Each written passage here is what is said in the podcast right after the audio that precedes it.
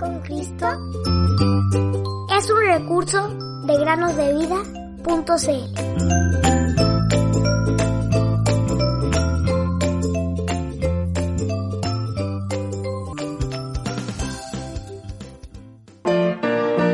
Purifícame con insopo y seré limpio. Lávame y seré más blanco que la nieve. Salmo 51.7. Muy buenos días, queridos niños, ¿cómo están? Bienvenidos un día más a meditar.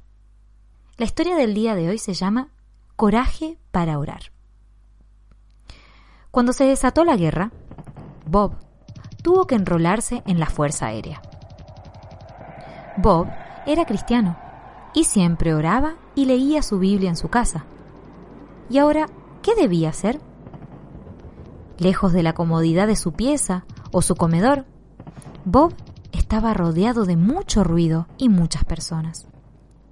La radio en las barracas sonaba a alto volumen, mientras que sus compañeros hacían mucho ruido, al punto que él mismo debía alzar la voz para hablar con un compañero que tenía junto a sí. Todo esto lo desanimó mucho. En su casa, él podía cerrar la puerta de su habitación y orar en lo secreto al Dios que está en lo alto.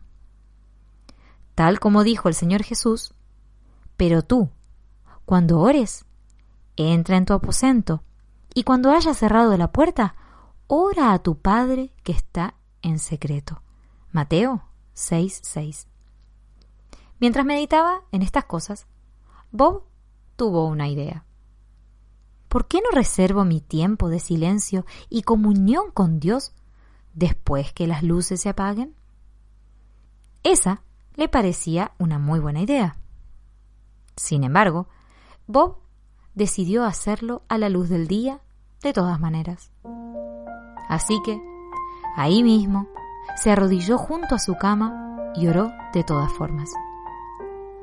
Cuando finalizó, para su gran alegría, había otros seis jóvenes arrodillados junto a él. Más tarde, pudo hablar con ellos y supo que todos provenían de hogares cristianos y habían estado orando por coraje para vivir para el Señor en ese ambiente ruidoso y perverso. Gracias a que Bob oró a la luz del día, y no cuando todos dormían bajo la oscuridad, ellos ahora se conocían entre sí y tuvieron muchos bellos momentos de comunión entre ellos durante el resto de tiempo que estuvieron allí. Yo honraré a los que me honran. 1 Samuel 2:30. ¿Hay algo que te impide orar tranquilamente? Tal vez tienes vergüenza o miedo. Bueno, el Señor nos recompensa y nos muestra que un acto como el de Bob puede traer mucho fruto.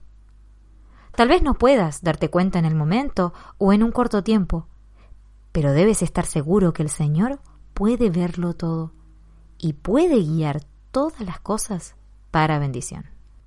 Por tanto, no te avergüences del testimonio de nuestro Señor, sino participa en las aflicciones por el Evangelio, según el poder de Dios. 2 Timoteo 1:8. En las inmensas del.